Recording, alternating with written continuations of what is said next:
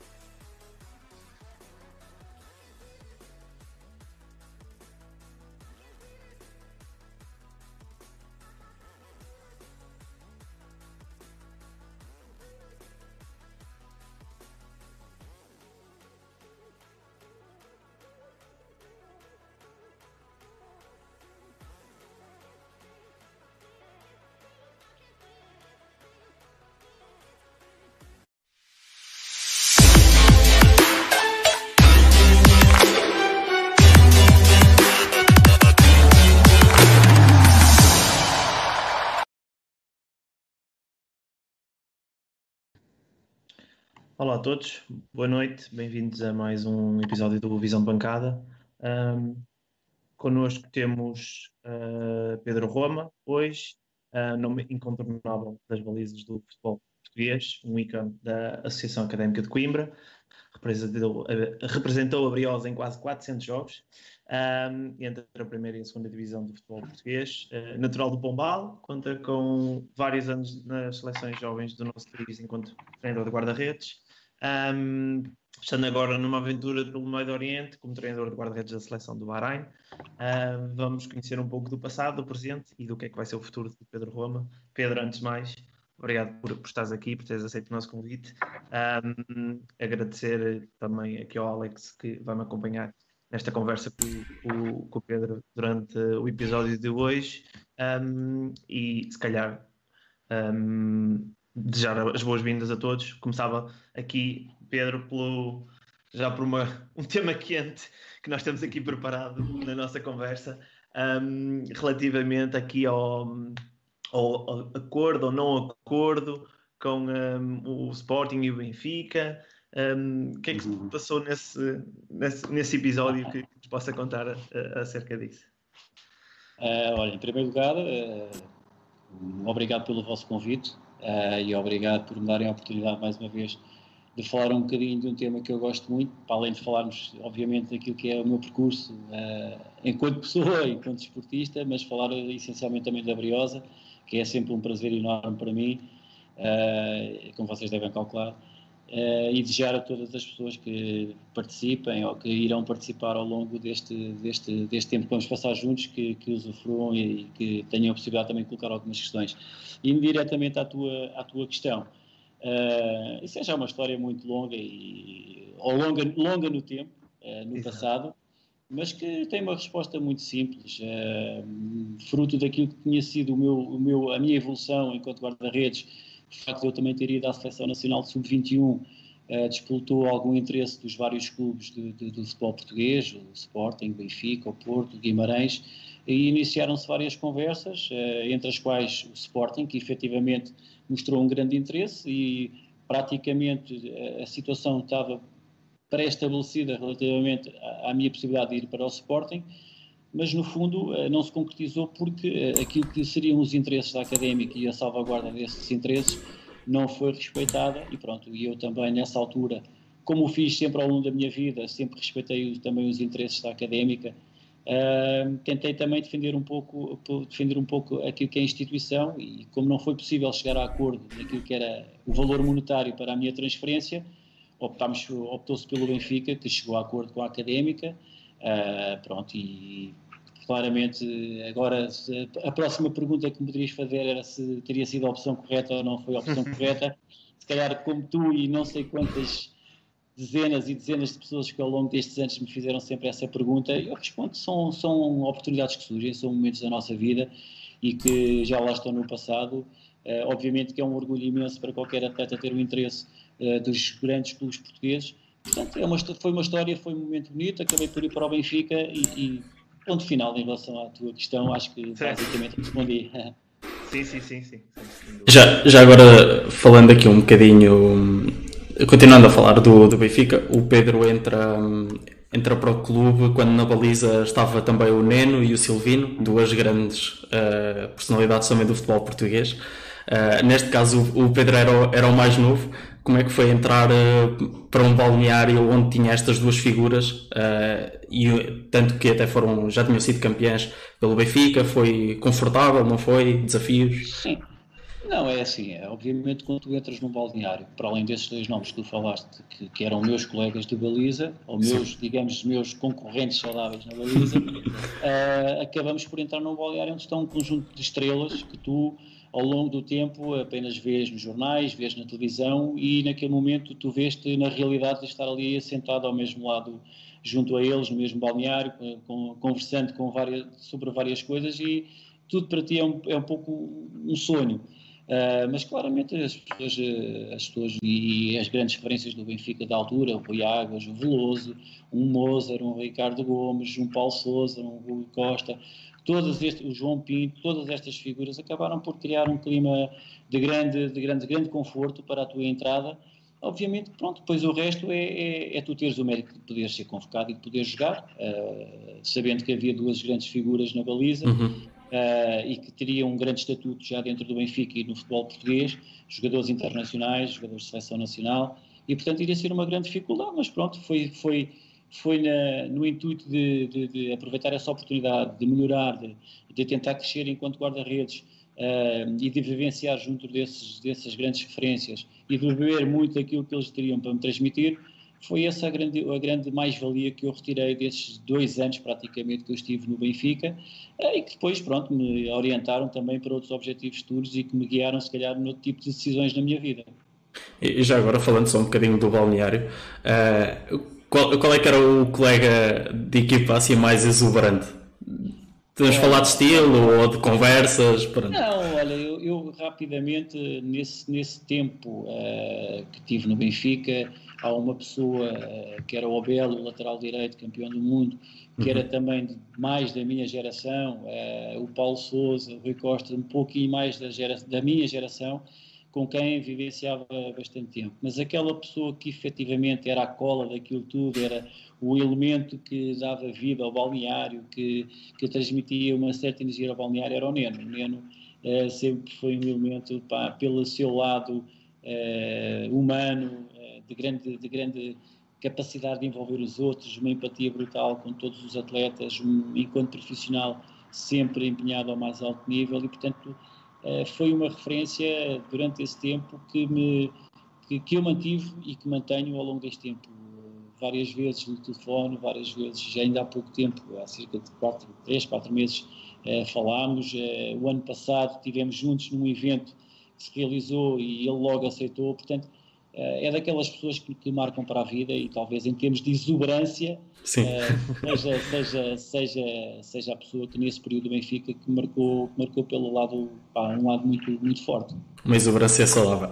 Sim, sim, sim. sim, sim. sim voltando aqui um bocadinho. Além, só uma nota, para além do estilo, para além do estilo que o Neno tinha, que toda a gente sabe que é usar a indumentária às Júlio Iglesias, que ele é um fã enorme do Júlio Iglesias e portanto Por usava aquele, aquele usava, cabelinho. É, é, usava aqueles sapatos de verniz exatamente iguais aos do Júlio Iglesias, sendo fã do, do Júlio. E, e, e, os dotes de cantor, que ele também de vez em quando, em alguns diretos, eh, ele, ele dá o ar, eh, pronto, sua graça, de... e bem, e bem realmente foi uma pessoa e continua a ser uma pessoa que, que, que, que tem, que tem realmente uma energia, uma auréolazinha à volta dele que, que quem está junto dele não, não, não está triste, certamente.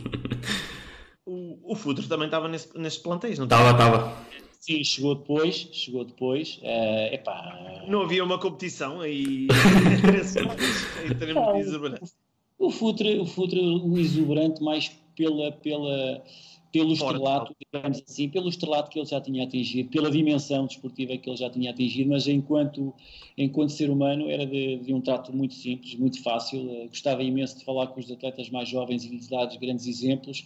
Uh, enquanto profissional, tinha aquele lado muito louco, digamos assim, Uh, que sempre o caracterizou, uh, de, de, de, pronto, que muitas vezes nos deixava surpreendido, mas uma capacidade enquanto jogador e quando ele desenvolvia toda aquela qualidade e punha aquilo no treino ou no jogo, era, realmente era uma delícia. Portanto, não havia essa competição. Eu acho que quando tu estás num balneário com um conjunto de pessoas que sabem respeitar aquilo que são as estrelas, ou cada um deles à sua maneira respeita ao outro, acho que é muito fácil essa convivência. Não sei se ele já tinha uh, despachado o Porsche nessa altura, portanto já é, está, é, mais. É boa, pergunta, boa pergunta, é capaz, eu acho que ele já não tinha o Porsche amarelo. um, voltando aqui um bocadinho um, à identidade, diria eu, se me for permitido, uh, do Pedro, enquanto símbolo da Briosa, foram, como eu tinha dito no início, quase 400 jogos. Um, capitão, um, qual é o sentimento de fazer parte da, da história da, da Briosa? Falamos aqui um bocadinho do que é ser Briosa. É, olha, eu, eu, eu, eu chego à académica muito cedo. Eu chego à académica com 15 anos uh, vindo de uma cidade, como tu referiste, Pombal, uh, uma cidade completamente pequena, na altura ainda vila, e venho com, com o desafio, obviamente, de, de, de, ser jogador da Académica, tinha sido convidado, mas também de continuar o meu percurso académico, e esse foi o grande desafio que a minha família me lançou quando eu vim para Coimbra, uh, e eu, pronto, de uma forma uh, tranquila, tentei sempre conciliar, e esse foi sempre o grande primeiro objetivo, era conseguir uh, efetivamente uh, consolidar a minha posição nas camadas jovens da académica, continuar a estudar e um dia mais tarde chegar à equipa, à equipa profissional, ou à primeira equipa. Tive essa felicidade mais tarde com o Vitor Manuel ainda na equipa, comecei a treinar numa grande equipe, com, com um conjunto de jogadores nessa altura, desde Cadoran, Cá Xavier, Pedro Xavier, Kikas, Porfírios, Tomás, uh, Vitor Novo, portanto essa académica era a grande referência na altura e para mim era um sonho ter chegado a, essa, a, esse, a esse patamar. Pronto, e as coisas depois continuaram-se a desenvolver de uma forma natural. Eh, eu cá depois no ano seguinte uh, optámos por, por, por, pelo empréstimo à Naval, tive a possibilidade de depois nesse ano subir com a Naval, regresso à Académica e depois pronto, é um percurso natural.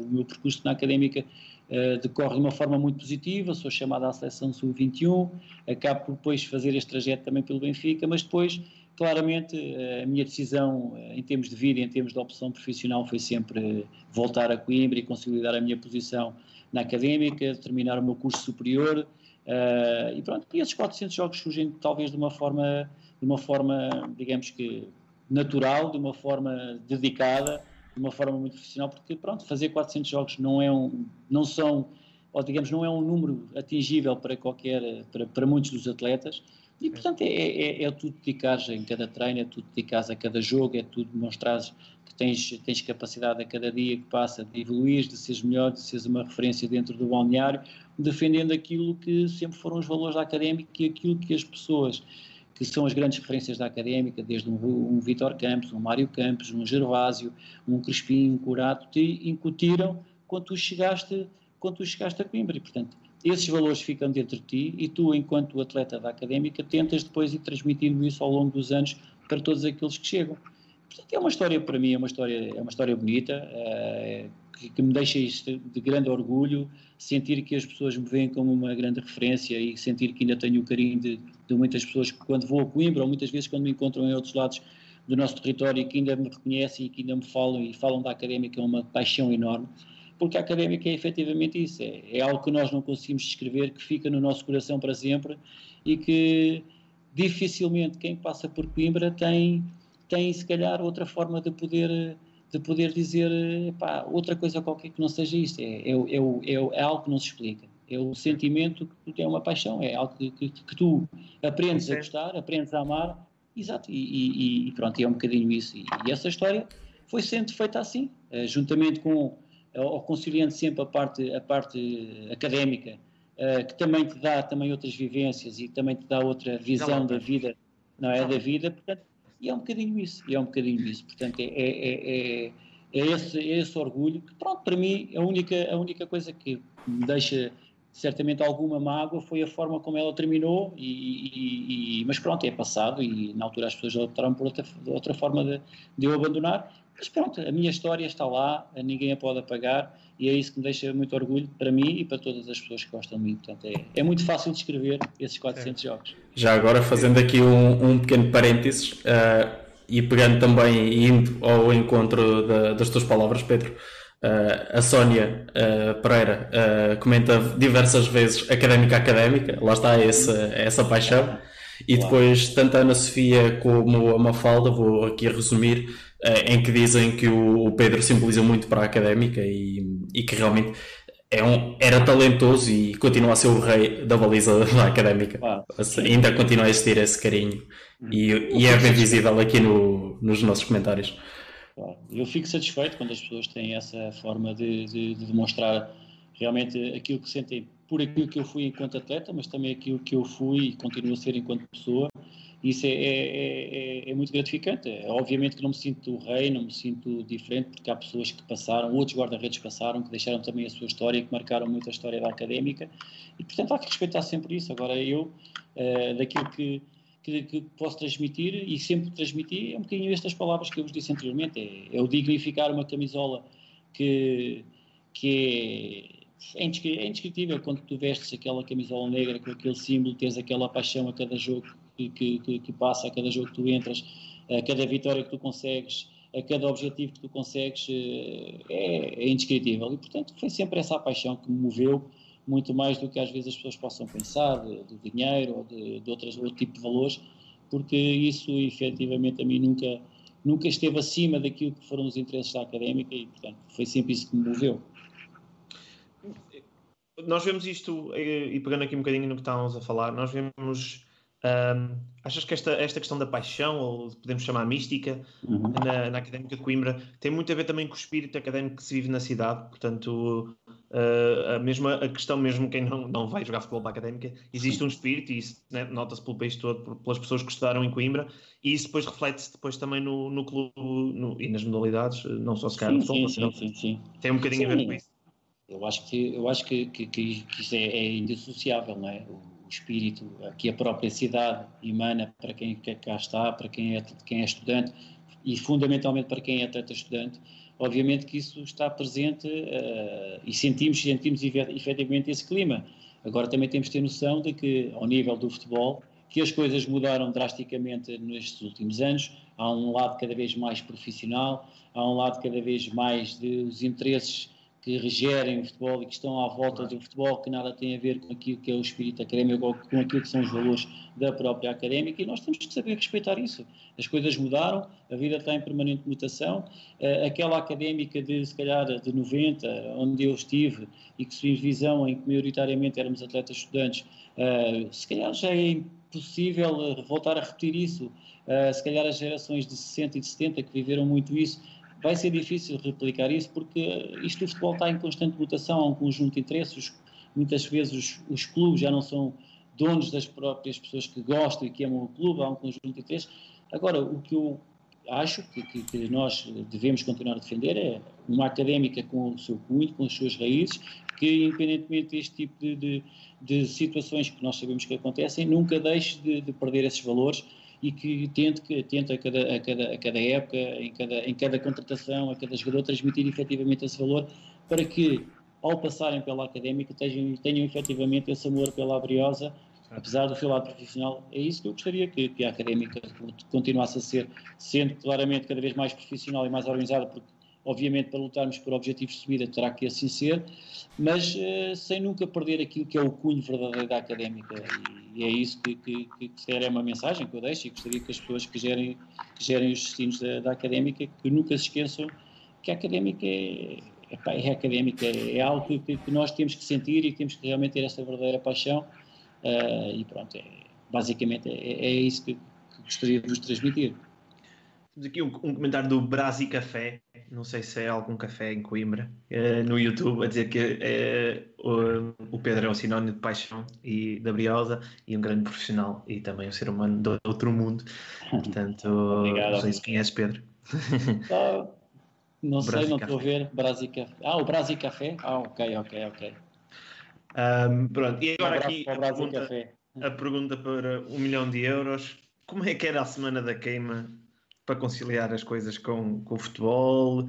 Havia pessoal a chegar meio torto aos treinos? Como é que, como é que funcionava? Como é que enganavam a estrutura? Vá? Não, não, não. Digo, vou, vou ser muito sincero. Eu acho que havia tempo para tudo. É, obviamente que sabemos que há sempre eh, alguns penetras, digamos assim, entre aspas, que tentam furar um bocadinho aquilo que era o estipulado ou pela equipa técnica, ou o estipulado entre o grupo, mas acho que havia tempo sempre para tudo. Quando tens Eles permitiam oficialmente... Sim, quando tens, quando tens treinadores que, que sabem respeitar esse momento e que sabem que é um, também é um, é um, é um tempo eh, marcante para, para os estudantes e, e para a própria cidade, eh, acho que todos os treinadores ah, logicamente que entendiam um bocadinho essa situação e que muitas vezes libertavam ou uma manhã para tu poderes ir um bocadinho mais à noite para poderes eh, ir à cama, ir ao parque e poderes descansar de manhã para ir treinar à tarde. Portanto, sempre houve um bocadinho essa abertura. Obviamente, depois há sempre exceções e há sempre aqueles que muitas vezes quebram um bocadinho aquilo que está protocolado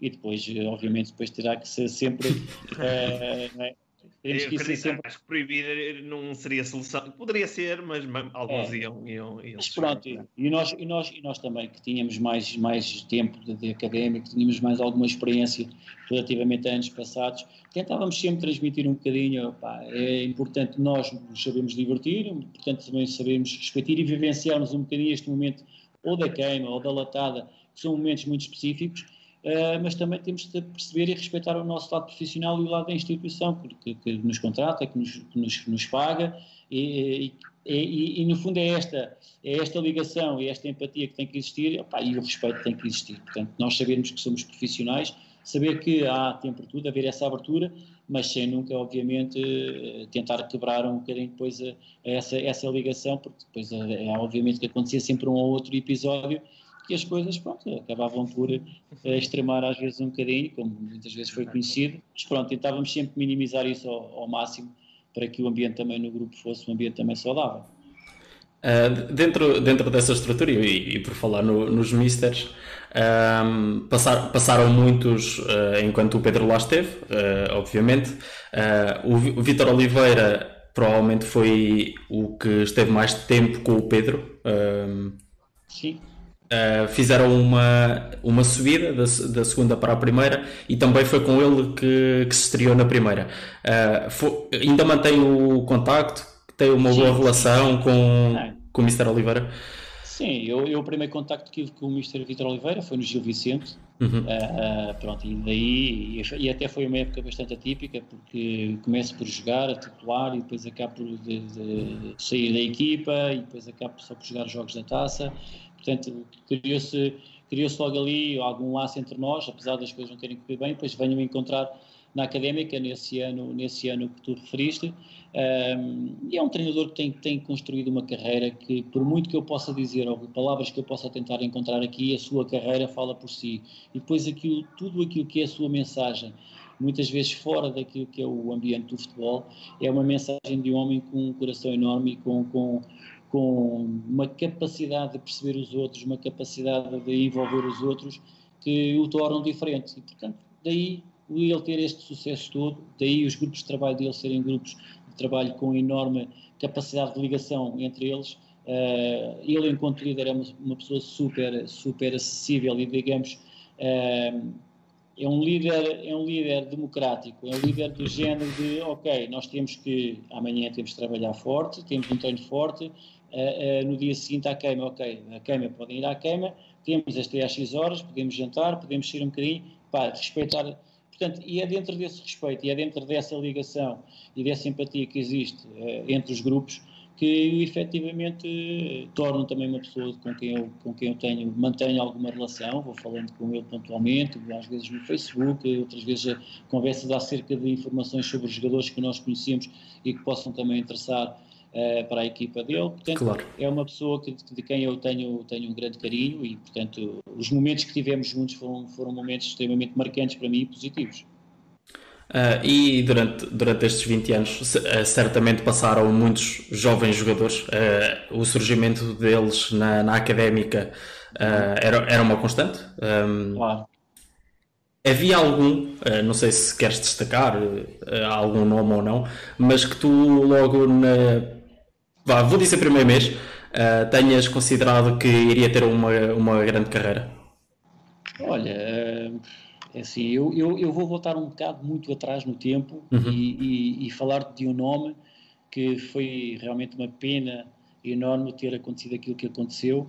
Uh, não sei se, se calhar vocês não se devem recordar, mas que há pessoas mais, mais uh, dos anos 90, por aí, que era o Zé Paulo um jogador que veio da formação, que subiu uh, e infelizmente numa noite vindo provavelmente mais tarde de um Do momento curso. de jantar ou de, uhum. de, de diversão, uh, teve um acidente grave e, foi, e, pronto, e foi vítima desse acidente e portanto era um enorme, um jogador com enorme talento, um potencial enorme, estava, uh, digamos, era tipo aquelas flores que estavam a começar a abrir a folha. E, e, foi uma pena enorme para nós, eh, foi, foi, foi, realmente marcante. E era daqueles atletas que já há muito tempo eu, eu via que iria ter um potencial enorme. Como, como outros que passaram, não, não vou agora estar aqui se calhar a falar dos nomes, mas este aqui, Sim. já que me faz essa pergunta, e é uma coisa que, que é, é, um nome que me ficou sempre na memória, pelo amigo que é e pela pessoa que era também, muito extrovertida, mas que efetivamente que nos deixam muito cedo, como outro nome, como foi o Pedro Lavoura, como vocês se calhar já ouviram falar, também teve um acidente grave, um jovem que depois foi para o Braga, portanto, esses, esses, esses, estes casos são, são casos que nos deixam com alguma marca e alguma mágoa, porque sabemos que têm um potencial enorme por um ou outro motivo fora daquilo que é o, aquilo que é o futebol e que nós controlamos, uh, que nos, nos amputa um bocadinho. As rasteiras, as rasteiras fora do relevado. Exatamente, exatamente, é isso mesmo. Uh, passando aqui para um momento mais uh, animado, digamos assim. Um, em 2011-2012 a Académica conquista a taça com um percurso incrível, derrotando o Porto e o Sporting. Já não estavas na, uh, na Académica nessa altura, mas enquanto adepto, como é que foi ver a, a, a Briosa conquistar a taça de Portugal? Foi, foi bom, foi ver na bancada. Menos estavas na bancada. Foi, foi ver na bancada em trabalho, porque nessa altura já estava na Federação Portuguesa de Futebol e estávamos em estágio a preparar eh, um campeonato da Europa com a seleção de sub-19 eh, e tivemos a possibilidade de arranjar os bilhetes e conseguimos ir ver a final e portanto eu ali meio escondido Uh, sem a gente sabia, não valia a pena Sem bandeira, sem nada, mas foi, foi sofrer por dentro e foi realmente um, um enorme orgulho uh, depois de, de, de, termos conquistado em 69 a primeira taça, voltar agora a ter aquele momento foi, foi, e foi merecido, e foi merecido por, pelo jogo, é, por aquilo que a Académica desenvolveu nesse jogo, acho que foi mais que merecido. Obviamente que dizem que há sempre aquela pontinha de sorte, mas é, a sorte há muito trabalho e, Sim, e procura. é, procura-se e efetivamente a Académica foi mais eficaz, foi mais eficiente e foi mais, eh, mais pragmática, digamos assim, e conseguiu trazer felizmente para nós a taça, uh, e é destes palcos que, que nós queremos, é, ou é nestes palcos que nós queremos que a académica esteja, nos grandes palcos, nas grandes decisões, a ser falada de uma forma positiva, ver aquela moldura humana no Estádio Nacional foi brutal. Uh, enquanto adepto e enquanto sócio da académica e enquanto ex-atleta, é, realmente é um enorme orgulho ter tido a possibilidade de estar lá. Portanto, foi, foi, foi, muito, foi muito bom, foi muito bom mesmo. Estava a falar da, da questão do, de, do trabalho na Federação. Uh, foram sete anos como treinador de guarda-redes. De guarda um, quase dez. Como é que... O quê? Quase dez. Quase dez. Quase dez? Ok. Um, as nossas estatísticas falharam. Sim. uh, como é que eram as responsabilidades? Como é que é as responsabilidades de um, de um treinador, para além de treinar, obviamente, uh, a nível da observação de guarda-redes, algum trabalho específico? Como é que funciona? Sim. Ah, eu, eu é, praticamente tive quase mais de 10 anos. Eu entrei em 2010, mais ou menos 2010, e saio, acabo por sair na época, na época passada, quase, portanto, foram quase, foram quase, foi quase uma década, 9 anos. Mas independentemente de serem os 9 ou serem 7, eh, foi um trabalho, foi um trabalho e foi uma nova etapa da minha vida. Eh, nessa altura em que eu entro na Federação, Uh, o meu trajeto, digamos, a minha ligação académica estava um bocadinho desgastada, fruto de várias situações, e optámos, optámos, optámos por, por quebrar o vínculo, uma direção que estava na altura. Houve a possibilidade de ter feito uma pequena colaboração uh, no futebol feminino, uh, enquanto, ainda, enquanto ainda dirigente académica, com, com o futebol feminino das seleções nacionais. e depois, a partir daí, há um convite para entrar na seleção sub-17, o meu primeiro ano, Portanto, e depois há um trajeto todo destes anos, desde os, nós praticamente trabalhamos com todas as seleções, desde os sub-15 até ao sub-20, porque depois há o patamar do sub-21 e da seleção A, que são patamares independentes, e portanto nós acabamos por trabalhar com quase todos os atletas e com quase todos os patamares, tendo sempre uma seleção de competição em cada ano. E portanto acabamos também por conhecer todos os atletas que, estão no patamar e estão, digamos, no, no, nos plantéis, digamos assim, de todas as seleções, de todas as gerações. E o trabalho é um trabalho, é um trabalho, de, digamos, muito fácil, é, porque trabalhamos com os melhores atletas nacionais, na nossa ótica, trabalhamos com grandes treinadores nacionais e com grandes amigos de grande competência, e o nosso trabalho, para além daquilo que é o trabalho no, no, no terreno, no campo, nos estágios, preparando as seleções para as competições, os campeonatos da Europa, campeonatos do mundo, apuramentos para os campeonatos do mundo, apuramentos para os campeonatos da Europa, é sempre esse o nosso trabalho. Fazemos também um trabalho de fim de semana em que fazemos a observação dos vários atletas nos vários escalões e que fazemos os nossos relatórios. Uh, na altura fazíamos dos vários escalões, nós saía sempre uma escala, uma matriz ao fim de semana dos vários jogos que nós tínhamos que observar, fazíamos uh, esse, esse, esse preenchimento do relatório que nós tínhamos uh, em função das observações que nós fazíamos e pronto, e a partir daí íamos escolher os atletas, íamos chamando às seleções.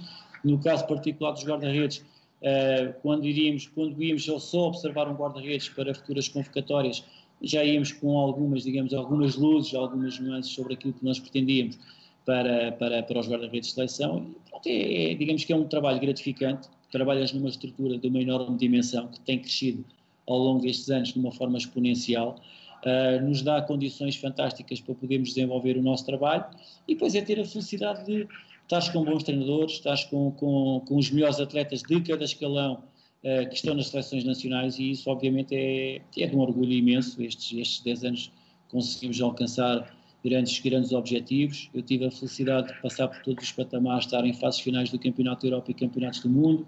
Temos estado em meias finais, temos estado em finais, temos ganho, temos perdido. Portanto, foi um trabalho que me engrandeceu e que me enriqueceu como treinador, porque é o que eu costumo dizer, para além de, de me chamarem de treinador de guarda-redes, eu acima de tudo sou um treinador. Eu tenho que ter o curso UEFA Pro para poder estar na federação, eu tenho que ter o uhum. curso UEFA Pro porque não há, infelizmente, em Portugal ainda nenhum curso de treinador de guarda-redes, nem nenhuma licença que me dê a categoria de treinador de guarda-redes. Portanto, eu sou um treinador com a especialidade ou a especialização no treino de guarda-redes e que faço esse trabalho fruto daquilo que tem sido o meu, o meu eh, investimento nos vários cursos, mas também fruto da minha experiência e, portanto, eu primeiro tenho que saber o jogo, tenho que perceber o jogo, tenho que saber aquilo que o meu treinador quer do meu guarda-redes e da minha equipa para depois poder fazer esse trabalho mais específico ou mais na, na, na individualidade eh, com os guarda-redes. E por falando dessa individualidade e também agora pegando num, num, num, num outro ponto do futebol, que também é o futebol feminino, nós já, já tivemos várias convidadas um, no futebol feminino apesar de já não estar tão envolvido como teve nessa altura onde passou no futebol feminino, existe alguma diferença no que toca ao treino em si entre o futebol feminino e o treino no futebol masculino para um guarda-redes? Olha, em, primeiro lugar, é, pronto, é, é, aquilo que tu disseste, que eu ter estado no futebol feminino, é, é, uma verdade. Eu entro, eu entro pela primeira vez, ou fui convidado pela Mónica Jorge, a quem tenho que agradecer, uh, para estar com a seleção A em dois torneios. Uh, estando ainda ligado à académica, houve essa colaboração uhum. e depois aí é que há, há um vínculo uh, depois no ano seguinte.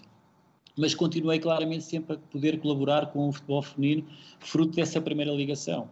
E em termos de experiência, digo que é uma experiência extremamente rica, porque é um contexto completamente diferente, um contexto completamente uh, distinto daquilo que é treinar os rapazes, uh, e tu tens que realmente ir com a mente um pouco aberta e perceber aquela realidade uh, e tentar te encaixar o mais rapidamente possível naquilo que é essa tal. As nuances que o futebol feminino trazem. Posso dizer que o futebol feminino ao longo destes últimos anos tem crescido de uma forma exponencial. Cada vez há atletas com mais qualidade, cada vez há atletas portuguesas que jogam no estrangeiro e que são cobiçadas pelos clubes estrangeiros, sim, sim, fruto sim. daquilo fruto daquilo, como vocês sabem, da qualidade da atleta portuguesa. Agora, sabemos que uh, em termos culturais, em termos desportivos, a atleta portuguesa não é aquela atleta ainda física, não é aquela atleta ainda com aquela capacidade que muitas outras atletas de outros países, dos países nórdicos, que têm essa capacidade e, portanto, ainda, ainda há esse gap entre o futebol feminino português e o futebol feminino, digamos, mundial. Sim, mundial ou, ou maior nível para chegar ao topo, como por exemplo a seleção masculina, ganhou o europeu, esse, claro, esse trabalho todo. Mas claro que, que, que, que tem, tem uma, é, digamos, esta realidade do futebol feminino é, é, muito, muito particular, como eu digo, em termos de, da intensidade, em termos daquilo que é, se calhar, a exigência que tu podes colocar uh, no futebol feminino e na atleta feminina, tens que te ir, às vezes, focar no tipo de particularidades, porque, como tu sabes, estamos a falar de mulheres, uhum, em que sim, sim, sim. o seu sistema uh, imunitário é diferente, o seu sistema hormonal é diferente, o seu sistema eh, emocional é diferente e, portanto, tu tens que saber respeitar tudo isso e, e depois criar, se calhar, rotinas de treino ou se calhar criar algumas situações de treino em que, não sendo muito diferentes daquilo que tu trabalhas com, com os rapazes, mas se calhar com, com se calhar um nível de intensidade ou nível de exigência um bocadinho mais baixa, porque efetivamente o nível é esse, não é? Portanto, claro, saber claro. respeitar isso é fundamentalmente é tu entrares, contextualizares a situação e adaptar-te à situação sem mudares muito, sem mudares muito e sabendo respeitar que estás no futebol feminino. Sim, uh, obrigado pelo esclarecimento já agora, porque às vezes, lá está, como o futebol feminino não é assim tão visível, uh, para o adepto mais comum, vamos assim dizer, mais tradicional, um, acaba por também ser interessante valorizar um bocadinho aquilo que a seleção e os clubes de futebol em Portugal têm feito, porque, como tu disseste, o futebol feminino tem crescido e bem. Agora, não só o futebol masculino, mas também o feminino apanhou aqui com esta rasteira fora de campo. Um, e o que prejudica a modalidade em si. Em, dois, em 2019 uh, ah, abraças um novo desafio, uh, vais com, com um treinador para o para o Bahrein, uh, o Eli Souza. Uh, vou considerar que seja um amigo, porque já havia uma relação dentro da Federação Portuguesa. Um, o, o que é que te fez abraçar este projeto? Foi a amizade ou foi mais do que isso? Uh, o Hélio, para além de ser um amigo, porque é porque vivenciámos durante 10 anos o espaço da Federação Portuguesa de Futebol e em cada um dos treinadores que eu tenho na Federação são, todos são um amigo, independentemente uhum. de serem treinadores ou serem selecionadores nacionais, em todos eles cria-se um espírito de amizade e é isso que tem, tem vincado muito uh, o sucesso que a Federação, ao nível da formação, tem conquistado. É este núcleo forte que a Federação tem de treinadores, uh, em que todos, independentemente do escalão onde estão, uh, sofrem com as derrotas e sofrem e vivem as vitórias, torna, torna, digamos, esta estrutura técnica nacional muito particular e, portanto, esse espírito de amizade existe e não há aqui o interesse de A ou B sobrepor-se a outros, mas sim um, um espírito de unidade e de equipa. E o Hélio, eh, como eu disse, também estava praticamente há 10 anos, tinha passado por todos os patamares dentro das seleções nacionais, foi campeão europeu sub-17, sub-19, tive, tive em algumas finais com ele eh, que também não ganhámos, já teve em campeonatos do mundo, portanto sentiu que na altura provavelmente havia que dar um input, um novo input à sua vida e um novo desafio à sua vida e achou que este era o momento certo. É, fruto disso e também se calhar fruto um bocadinho da amizade e de conhecer também aquilo que era o meu trabalho e a minha forma de estar também dentro da, da Federação Portuguesa de Futebol, uh, faz-me um convite se eu queria, se eu queria com, ir com ele uh, neste desafio uh, e obviamente tive que ponderar, não é fácil estarmos a 7.300 km da família, Uh, estamos num país com uma cultura diferente, num contexto esportivo diferente, já poderíamos falar também, mas houve, houve, houve efetivamente esse convite e o que move foi também um bocadinho aquilo que o moveu ele. É, nós sabemos que estamos num espaço da Federação Portuguesa de Futebol em que praticamente nós passamos por todos os patamares e aquilo que é a nossa ambição enquanto treinadores está um pouco esgotada e sentimos que pode haver este desafio desportivo pá, num contexto em que também não conhecemos muito bem, mas que sentimos que podemos marcar de certa forma, é uma história diferente no Bahrein. E foi, foi um bocadinho isso. Obviamente que as pessoas dizem, ah, mas o aspecto financeiro, obviamente que o aspecto financeiro também conta, é, porque se assim não for, também não vale a pena nós às vezes aceitarmos esses desafios. E obviamente que, que, que também ponderei essa situação. Mas efetivamente a maior, ou a grande quarta parte de eu ter aceito este convite foi a amizade, não só do Hélio, mas também de toda a estrutura que está, que está, está junta, porque somos quatro portugueses é, que estamos na estrutura técnica, já se conheciam e que, que, já tinham trabalhado em conjunto e, portanto, facilita muito mais as coisas e foi, foi efetivamente isso que me moveu a aceitar este novo desafio. E já agora, qual é que é o, o nível do, do futebol do Bahrein, uh, comparativamente, por exemplo, com, com Portugal? Olha, uh, para te dizer que nós quando chegámos estávamos no ranking uh, 114 Okay. Uh, em termos mundiais, uh, uhum. o Irão, o Irão, estando no nosso grupo de apuramento para o Campeonato do Mundo, é o número um do Médio Oriente, e nós, neste grupo, onde temos o Irão, o Iraque, Camboja e Hong Kong, uh, estamos em segundo lugar, ainda não perdemos no jogo, ganhámos ao Irão e passámos de 114 para 98 neste curto espaço de tempo. E, portanto, Uh, aquilo que eu te posso dizer é que no Bahrein a liga não é profissional, tanto a primeira okay. como a segunda liga. Os jogadores, digamos que são profissionais, porque são, digamos que são empregados ou do governo, digamos que eles maioritariamente trabalham na polícia, trabalham no exército, trabalham nos ministérios uh, e, portanto, depois são dispensados quando estão na seleção desse trabalho e nós, felizmente, conseguimos um acordo, uh, digamos que com o governo, para que durante este período de apuramento, até dezembro, conseguíssemos que eles fossem dispensados e conseguimos trabalhar de uma forma muito mais regular e muito mais, digamos que muito mais intensa, de forma a que nós pudéssemos evoluir o seu nível. E foi um bocadinho disso, foi dentro do nosso trabalho, das nossas ideias, fazer com que eles acreditassem, uh, o que nos levou a estas conquistas neste curto espaço de tempo. Nós entramos em junho, vai fazer agora em junho que vem, vai fazer quase um ano. Entramos em junho, tivemos um primeiro estágio em Portugal, de 20 e poucos dias, onde jogámos com grande parte das equipas portuguesas. Uhum. Vamos, para um, vamos para um primeiro torneio no Iraque, eh, que é o torneio do Oeste Asiático, eh, com as equipas como a Jordânia, Palestina, eh, Emirato, Arábia Saudita, Kuwait. Tivemos a felicidade de ganhar no Iraque, contra o Iraque, no seu estádio, a final. portanto, deu um elan enorme porque fez com que os jogadores acreditassem naquilo que era a nossa mensagem. E nós sempre dissemos que é possível, é possível melhorar, é possível aumentar o nível e, portanto, e foi sempre assim. Ao nível da qualificação, nós fomos sempre conquistando jogo a jogo aquilo que eram os nossos objetivos. Neste momento está parado, mas estamos num, num digamos, num patamar muito positivo para podermos passar à fase seguinte do apuramento para o Campeonato do Mundo.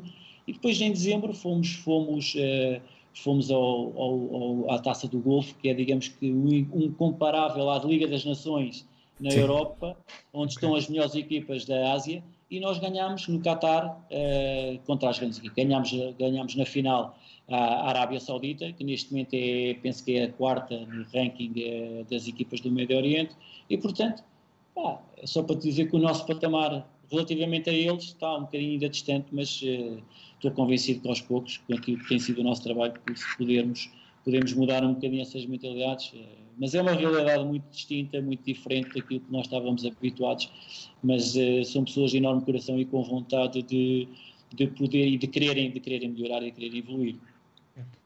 Pois, nós íamos tocar aqui no, no, na questão dos títulos, eh, já falaste um bocadinho, Pedro, a verdade é que está a correr bem, né? Que, Sim, foi duas competições, bem. dois títulos. Sim, praticamente nós, nós estamos envolvidos em três competições. Eh, foi a, a, estamos envolvidos na qualificação para o Campeonato do Mundo, uh, estamos em segundo lugar. Uh, o primeiro lugar está o Iraque com, com mais dois pontos. Uh, e estamos nós e o Irão em segundo lugar, passam dois de cada grupo. E, portanto, nesse aspecto, a nossa qualificação até está a correr bem. para quem dizia que nós iríamos ser o terceiro ou quarto, neste momento estamos a lutar com os dois grandes favoritos, que é o Irão e o Iraque, portanto, uma enorme, com essas duas enormes potências. E depois, como disse anteriormente, tivemos a felicidade logo no primeiro, no segundo mês que chegamos, nesse torneio, nós temos conseguido ir ao Iraque, no, no país deles, organizador desse, desse torneio, digamos que epá, conseguires à final uh, ganhares no estádio, uh, estádio para prática, eles são uns fãs enormes, aquilo é, é qualquer coisa de indescritível. Eu ia perguntar isso, e no Bahrein também se vive muito futebol? As pessoas gostam do futebol. Infelizmente é uma realidade diferente. Uh, digamos, como eu disse anteriormente, a Liga não é profissional, tanto a primeira como a segunda Liga não é profissional. Uh, não há o critério de jogares em casa e jogares fora, porque no, as equipas nem todas têm estádio para jogar. Portanto, o que eles fazem é, dos cinco melhores estádios que existem no Bahrein, uh, as jornadas jogam-se todas concentradas nesses quatro ou cinco estádios. E há sempre dois jogos por cada dia e portanto joga um jogo às 7 horas, o outro às 9 e tu estás ali, sentas-te e vês os dois jogos. Há duas ou três equipas que são as mais favoritas e que são aquelas que teoricamente têm ganho nos últimos anos, que têm maior número de adeptos, eles gostam de futebol, mas pronto, depois também fruta um bocadinho desta parte cultural, da parte, da parte de, o campo, de, de não teres o teu próprio campo, a teres os teus verdadeiros adeptos a defenderem, uh, acaba por afastar um bocadinho as pessoas, mas eles são os acérrimos, eles adoram futebol, só para te dizer que quando chegámos deste torneio do Golfo, nós tínhamos cerca de 20 mil pessoas no autódromo do Bahrein, no circuito do Bahrein, à nossa espera às 11 da noite, quando eles normalmente já estão a dormir para um país que não liga, que supostamente não tem grande cultura, é bastante bom. É bastante pequena. Bom. Praticamente é uma ilha que tem 1 milhão e 700 mil habitantes, grande parte deles são, são estrangeiros, digamos que baianeses são cerca de 800 mil, o resto é tudo gente do Bangladesh, gente indiana, paquistaneses, turcos, Portanto, mas há uma paixão e uma cultura enorme. E quando nós ganhamos, portanto, aquilo é uma prova que foi, já foi organizada há 50 anos, ou é, tem sido organizada há 50 anos, vai na sua 25 edição, e portanto foi organizada inicialmente por gente do Bahrein. A comissão que organizou essa prova foi gente do Bahrein, e digamos que foi um orgulho enorme porque tivemos a possibilidade de entregar esse troféu ao, à pessoa, ao mentor deste torneio, que é baranês e portanto o homem dizia que antes de morrer queria que o Bahrein ganhasse o GCC. Portanto conseguimos lá fazer a, a delícia do homem, portanto, mas foi enorme, foi, foi, foi, tu chegares do aeroporto até ao estádio, até ao autódromo, andar cerca de 20 e tal quilómetros, 30 quilómetros, em que a estrada estava impossível, não, não conseguias andar, demorámos horas e horas para chegar, as pessoas saíram todas à rua, felicíssimas, durante os, dias seguintes fomos recebidos em vários sítios, empresas a quererem nos receber, a quererem estar connosco, a quererem tocar no troféu, a receberem-nos como se fôssemos verdadeiros eh, pá, reis, entre aspas, heróis, sim, porque realmente é um feito que durante, nunca o Bahrein tinha ganho nada, portanto, é, neste pequeno espaço de tempo nós conseguimos estas, ter estes feitos, foi, foi para nós, é obviamente extremamente gratificante e, e é muito bom, mas pronto, o caminho tem que continuar, e agora é, é ir à busca de outros, de outros objetivos a, a nível de, de, mudança de cultura e de país, o que é que tens gostado mais? Um, eu conheço um bocadinho da cultura do Médio Oriente, já tive algum tempo no Qatar. Um, o que é que gostas mais e o que é que gostas menos da cultura? Olha, é, é, é, assim, eu penso que dos países do Médio Oriente, o Bahrein talvez seja aquele que seja mais liberal. Okay. Uh, apesar de ser um país pequeno, uh, comparável talvez com uma Ilha da Madeira, um bocadinho maior talvez do que a Ilha da Madeira, mas é um país em que grande parte das pessoas são pessoas de trabalho Uh, são pessoas super simpáticas, são pessoas super afáveis, são pessoas, ou, ou é, digamos, é um país onde tu te sentes verdadeiramente seguro, tu podes andar na rua, podes sair à Esse noite. o sentimento. Exatamente, podes andar tranquilo. É um país aberto porque tu podes beber álcool, tu podes comprar o teu álcool, não podes, se calhar, beber em público e fazer uma festa em público.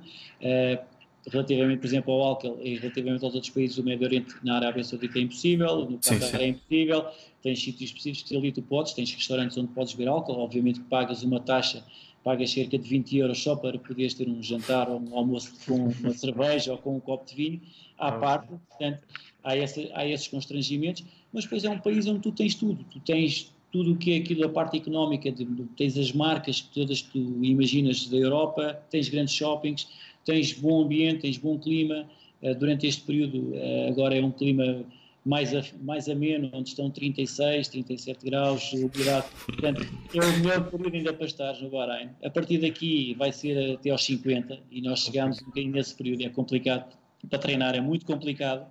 Portanto, só podes treinar a partir das 8 da noite e mesmo assim com, muito, com muitas condicionantes mas é, é, um país em que se nota que há crescimento, uh, as pessoas são simpáticas, depois é, obviamente tens que respeitar aquilo que é, que é a cultura de um país, a, a parte da religião, a parte dos próprios costumes, uh, e tens que te integrar rapidamente. Uh, tu chegas e ao... aspecto, as leis do país regem-se pela, pela religião, portanto, durante um ramadão fecha mesmo tudo também? É assim, eles agora estão fechados porque, obviamente, estamos em confinamento e o Bahrein é, até foi dos países, digamos, que, que, que, fechou tudo mais cedo. Nós, em fevereiro, as escolas fecharam, grande parte dos restaurantes começaram a fechar, os hotéis começaram a fechar. Eles conseguiram controlar esta, esta, esta pandemia um bocadinho mais cedo.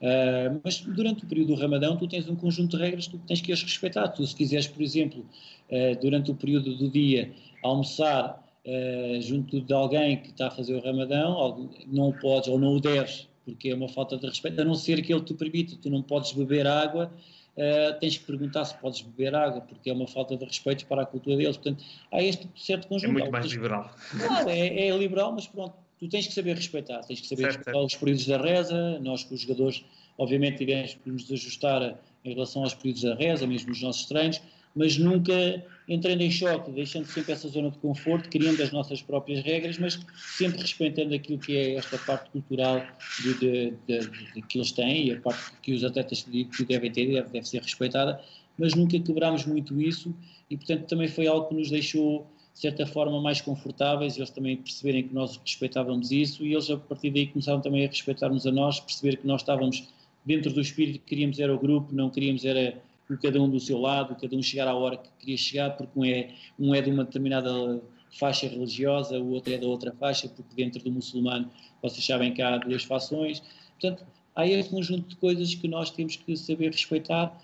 E, pá, e felizmente as coisas têm corrido bem e temos em, em cada um dos atletas temos um grande amigo uh, e a nossa estrutura técnica é composta também por gente do Bahrein, o que também facilita imenso.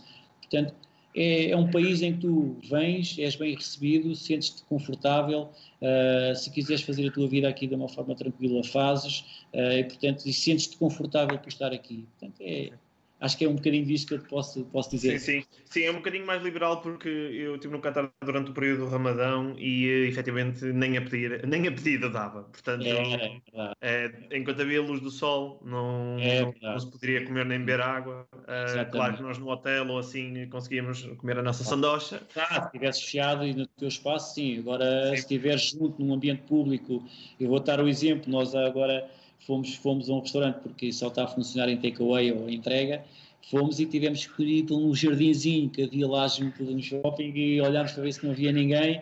E comemos lá a nossa comidinha, tranquilos, parecia que estávamos a fazer o nosso piquenique, mas sempre com, com, com a devida precaução, porque eles sentem que pode ser uma afronta e pode ser mesmo multado se fores apanhado a comer em público ou a beber em público, portanto tens que saber respeitar isso, a não ser que o espaço onde tu estás e as pessoas com quem tu estás te permitam efetivamente fazer isso. Portanto, é, é saber respeitar, é fundamentalmente é fim de semana, quando fomos fazer o safari no deserto, a primeira coisa que perguntámos ao motorista foi se podíamos comer e beber, e ele disse: Não, eu não, eu não sou de cá.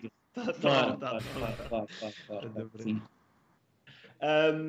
temos aqui uma informação uh, relativamente a um, um, cargo político que tu tinhas e que, e que um, e queria que nos falasse um bocadinho se, se isso é uma parte da tua vida, não? Como é que. Ah, não, eu nunca, eu nunca, é assim, eu, eu nunca fui uh, militante de nenhum partido.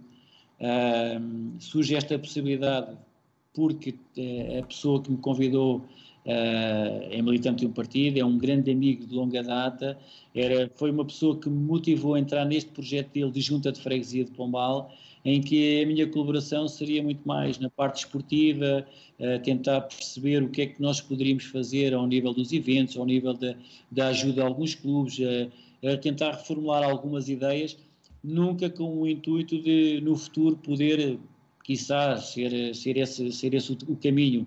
Portanto, foi um desafio mais motivado pela amizade e por aquilo que era a equipa de trabalho que ele juntou, que junta também muita gente que não é militante de nenhum partido, mas que são pessoas válidas da sociedade e com, com, com projetos interessantes, e foi um bocadinho isso, foi um bocadinho isso, servir, servir-me de mim próprio como referência para, junto da minha comunidade, poder eh, ter um papel ativo e positivo naquilo que era um, a área que me foi entregue, que era a área desportiva, da, da área do lazer, da área da, da parte mais a parte social do desporto e do lazer, portanto foi um bocadinho isso, mas nunca com esse intuito de, de futuramente ser seguir uma carreira. Sim, sim.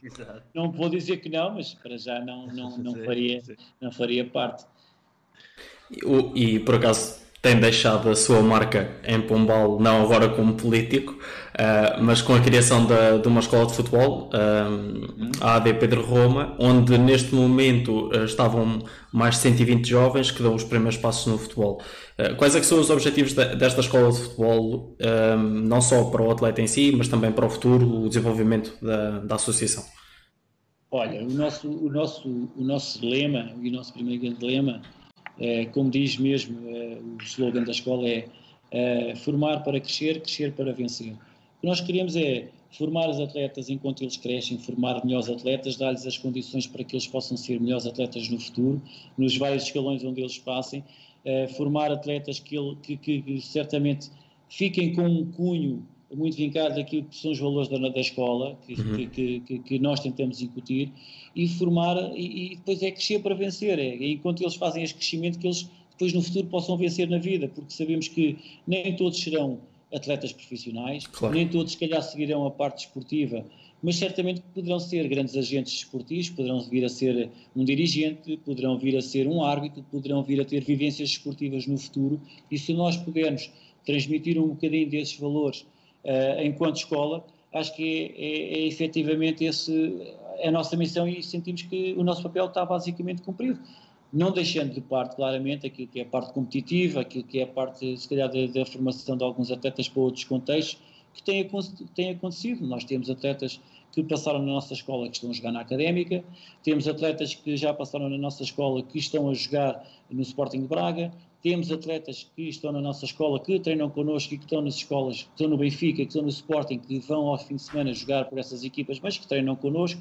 Temos jogadores que estão no Porto. Portanto, sinal de que aquilo que é a qualidade do nosso trabalho uh, na parte esportiva e sinal daquilo que é também o nosso trabalho enquanto escola e a referência que nós vamos deixando enquanto escola, também é, é, vista e é valorizada por esses, grandes, por, esses grandes, por esses grandes clubes, digamos assim, e é isso que nos deixa extremamente, extremamente gratificantes. Portanto, esta formação desportiva é fundamentalmente o nosso grande objetivo, é formar os atletas num plano desportivo para serem melhores atletas no futuro, para serem melhores jovens no futuro, para serem mais saudáveis no futuro, mas fundamentalmente para que eles também possam crescer de uma forma saudável e serem melhores pessoas no futuro. Essa é, é a nossa grande missão. E a mim, enquanto, digamos, o mentor deste, desta ideia, ou, digamos, o presidente desta, desta, desta associação, deixei-me extremamente satisfeito, porque já lá vão 14 anos. Nós começamos uh, de uma forma assim muito, uh, assim, em ritmo cruzeiro, assim, muito lentamente, a coisa foi andando e, e ao longo destes últimos 3, 4 anos uh, crescemos de uma forma tão exponencial, criamos um conjunto, uma equipa de trabalho, uh, com um conjunto de pais, com um conjunto de pessoas que, digamos que fez com que a escola passasse para um outro patamar. O ano passado criámos um torneio que foi o Pombal Cup, que teve uma visibilidade enorme, vieram equipas estrangeiras e, portanto, uh, fruto da ligação que nós temos com os pais e com as pessoas que querem estar connosco, uh, criamos um conjunto de iniciativas no âmbito social que nos deixa extremamente orgulhosos e, portanto, é aproveitar um bocadinho isto, é deixar uma marca não só nos miúdos, mas também sentir que os próprios pais se querem envolver na vida da escola e isto deixa-me extremamente orgulhoso e depois ainda mais orgulhoso me deixa porque eu estou à distância, vou acompanhando o evoluir das coisas, vou tendo algumas reuniões uh, via redes sociais, via Zoom e outras, e, e vejo que, que, a vida continua, e vejo que as pessoas uhum. continuam com a mesma vontade, e portanto é, é, é, é, essa, é esse lado gratificante que me enche o coração e, e, que eu quero que a escola continue, porque pronto, há um nome associado e, e saber que o meu nome continua a estar vivo e continua a ser uma marca para estes miúdos. Podemos dizer que existe um, um, grande laço na comunidade, não só no, no, atleta, na formação, mas existe uma própria comunidade com os, com os pais, com familiares. Sim, sim, é? sim, sem dúvida, sem dúvida. Os pais são uma parte importante, sem obviamente nunca se envolverem e interferirem naquilo que é a parte esportiva, a parte mais técnica, que é isso que nós também temos algum cuidado, mas sabemos que eles são parte integrante na, na vida da escola e isso é, é, é fundamental, é fundamental para que ela possa se desenvolver. Uh, neste momento, aproveito também para dizer a quem está a ouvir que se quiser colocar alguma questão, uh, poderá fazê-lo. Uh, nós vamos tentar selecionar, porque também não poderemos não conseguir responder todas as uhum. perguntas. Uhum. E vamos passar, a passar para um pequeno segmento uh, que é o último que nós temos mais ou menos preparado uh, para esta conversa, que é um segmento de perguntas rápidas e de respostas também, elas uh, rápidas. Antes disso, deixa-me só ler aqui Sim, força, força. agora. Força, um, temos aqui uma curiosidade engraçada. o, o Pedro Jorge diz grande referência da académica que honrou e, e que a história não apagará. Uh, a Mafalda e a Ana falaram da semana da queima da latada. Uh, depois o Jorge Rocha diz um abraço uh, ao Pedro de um treinador pombalense em França. Uhum. A Maria Carmo diz grande. Um, e depois parece que temos um amigo em comum, Pedro. O, o David Net, ou é, o chefe David Net, uh, diria eu. Homem do sushi. Muito bom, muito bom o sushi dele, por acaso. Fica já aqui a referência, se precisarem de sushi é para procurarem o, o, sushi para ti. Uh, mandou um abraço para nós dois. Uh, mandou um, um grande guarda-redes. O José Afonso uh, mandou um abraço em nome dele e do filho Rafael Veloso. E, e, pronto, e é isto. Podemos ir ao nosso segmento. Ah, e depois aqui o Fernando no YouTube comentou o circuito de Fórmula 1 do Bahrein, que é muito bom. Uh. Já tiveste a oportunidade de, de ver alguma, alguma das provas lá? É, olha, já estávamos, já estávamos com bilhetes garantidos agora para, para a Fórmula 1, mas infelizmente vai se realizar no dia 8 de dezembro. Vamos ver se conseguimos. Mas tive a possibilidade de lá ir, estava na altura estava o Filipe Albuquerque numa prova de resistência. Uhum. Uh, acabámos por depois não ver, vimos só um bocadinho dos treinos, mas também já tive a possibilidade de ir ao lado, tem lá um circuitozinho de karting que é fantástico. Aconselho, aconselho é muito giro é, e o circuito. Mas não é... deixam levar o, o kart para, para a pista de Fórmula 1, não? Não, ainda não, ainda não. É, isso, isso era realmente uma experiência muito interessante. então, força. Uh, força. Pronto, então Vamos seguir com o nosso perguntas rápidas. Uh, Pedro. mais difícil não? Uh, depende, depende. Se calhar uma outra pergunta pode incomodar mais um bocadinho. Ok, vamos lá então ver se eu consigo. Ídolo na juventude. não foram bem preparadas, aviso já. ídolo na juventude. Olha, ídolo. Enquanto guarda-redes, se calhar lembro-me do Damas, do, do, do, do Bento, Manuel Galrinho Bento, do Dassaev, é, pá, de um do Zumbi Zarreta, andava por aí por esses nomes, que eram na altura as grandes referências dessa, dessa altura e que, que também me motivaram um bocadinho a, a ter esta paixão pela baliza. Uh, guarda-redes do futuro, seja as qualidades uh, naquilo que vê que será o guarda-redes no futuro ou um nome, por exemplo, de um guarda-redes jovem. Eu, eu, eu vou te dizer, eu, eu seria injusto se deixasse só um nome. vou deixar aqui três ou quatro claro, claro. Com, quem, com quem tive a felicidade de trabalhar nas seleções jovens uh, e se calhar outros que vou deixar de parte, mas aqueles que me vêm assim rapidamente à memória, uh, desde um André Moreira, desde um Diogo Costa, de um Luís Maximiano e de um João Virgínia, são uhum. aqueles que acho que poderão Uh, poderão ter um André Ferreira também, há vários, há vários, há vários guarda-redes uh, que eu acho que portugueses que têm potencial enorme para poderem estar nas primeiras equipas. Esperemos que assim, que assim o consigam, mas estes nomes que eu te falei, estou convencido que certamente vão lá chegar. Oxalá que sim. Para já diria que não, uh, o André Ferreira onde é que joga, mas os outros quatro reconheceram. Sim, Portanto, sim. estão bem lançados. Então, vamos ver, vamos ver. Ah, agora, enquanto treinador, qual é que é a sua referência ah, para o treino? Ou seja, se existe algum, vou dizer, uma espécie de mentor, alguém que siga algumas palavras, ideias, ensinamentos? Olha, eu, fundamentalmente é assim, nós temos em cada colega, digamos, colega da, da, da profissão, da, ah, ou colega da baliza, do treino da Sim. baliza, em todos eles temos referências e eu felizmente em todos eles, ah, e para não estar aqui a dizer nomes, porque eles são conhecidos, têm estado em vários, em vários, eh, em várias conversas, têm existido agora durante esta quarentena e tem-se falado muito do treino de guarda-redes que é extremamente importante Uh, e em todos eles nós, nós aprendemos sempre qualquer coisa. Nós sentimos que nós, se nos fecharmos em nós próprios e sentimos que as nossas ideias são as únicas e que são aquelas que, que, que, que devem ser seguidas e que nos vão orientar para o resto da vida, estamos enganados. Portanto, uh, o conhecimento, a partilha e a evolução tem que estar sempre presente em cada dia e, portanto, acho que é, é isso que me motiva, é tentar perceber o que é que também o que é que os outros fazem,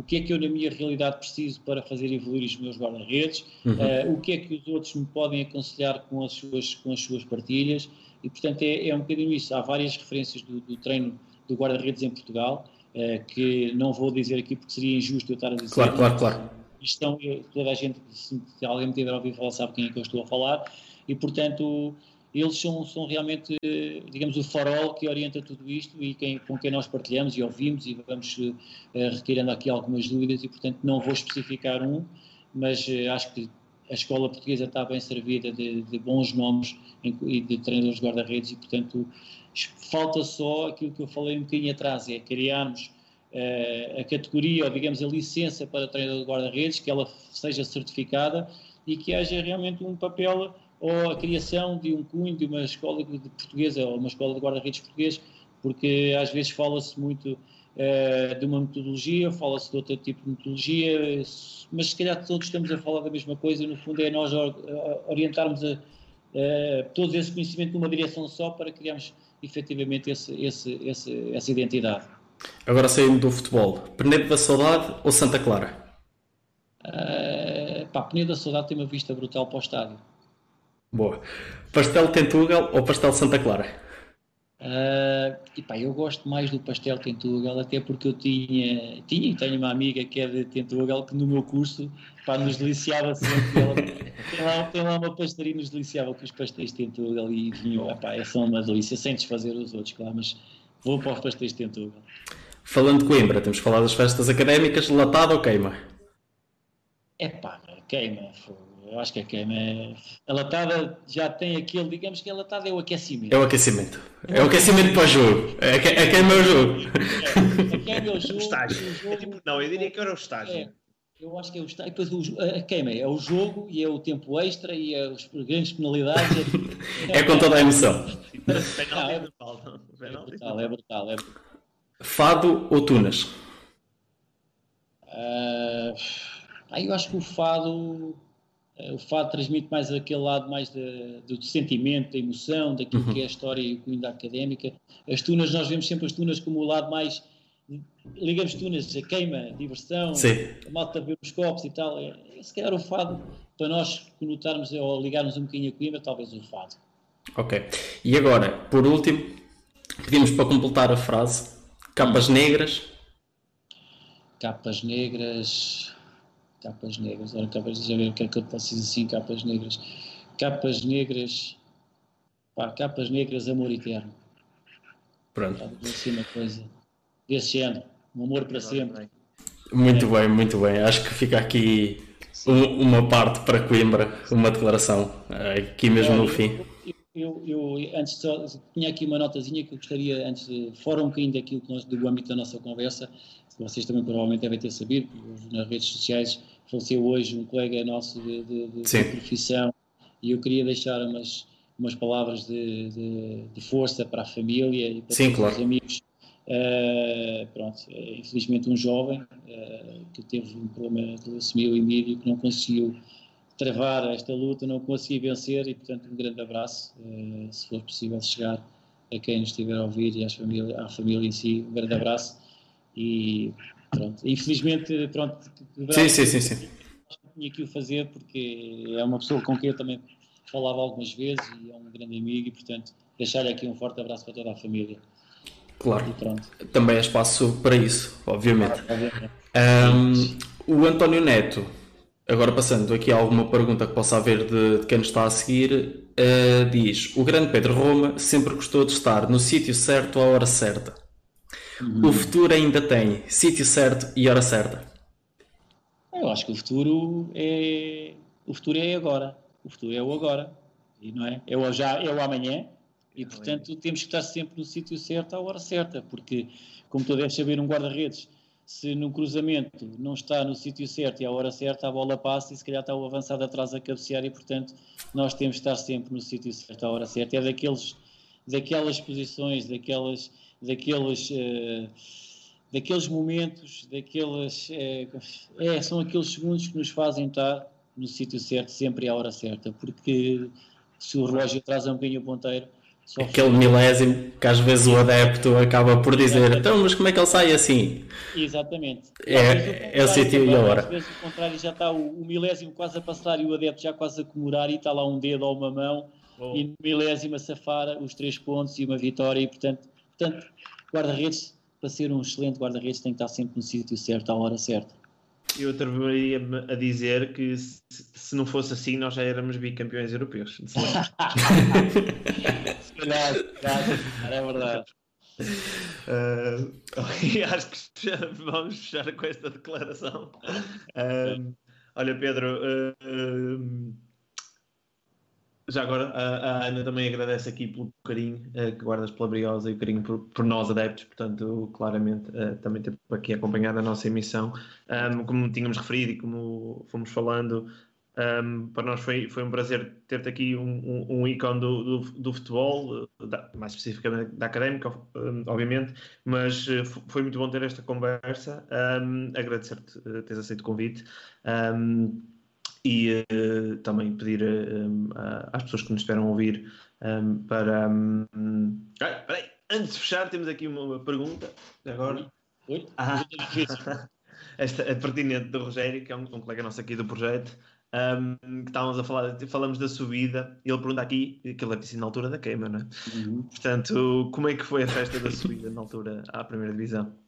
Epá, é assim, eu tive a felicidade de estar nesses momentos No, na minha primeira subida, eu acho que a primeira subida foi mais marcante do que a segunda subida, porque tu estás num período de tempo muito maior uh, em, termos de, em termos de afastamento da, da, da Primeira Liga.